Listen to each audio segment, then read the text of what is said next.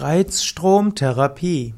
Reizstromtherapie ist eine Therapie mittels Reizstrom. Reizstromtherapie bedeutet, dass man Gleichstrom oder auch niederfrequente Wechselströme nutzt und diese sollen eine Wirkung haben auf die Gefäße, auf die Muskeln oder auf das Herz. Man kann vier verschiedene Formen von Reizstromtherapie unterscheiden. Es gibt solche, die für die Durchblutung wirkungsvoll sein sollen, insbesondere bei Diabetes und anderen Problemen. Als zweites gibt es die Reizstromtherapie für das Herz, insbesondere der Herzschrittmacher, ist eine anerkannte Form der Reizstromtherapie, um das Herz, den Herzschlag zu beeinflussen.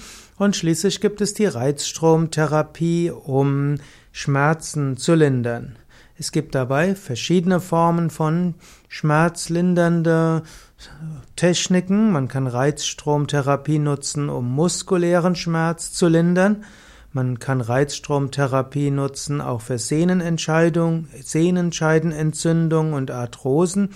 Man kann Reizstromtherapie verwenden, um Rückenprobleme, Rückenschmerzen zu lindern.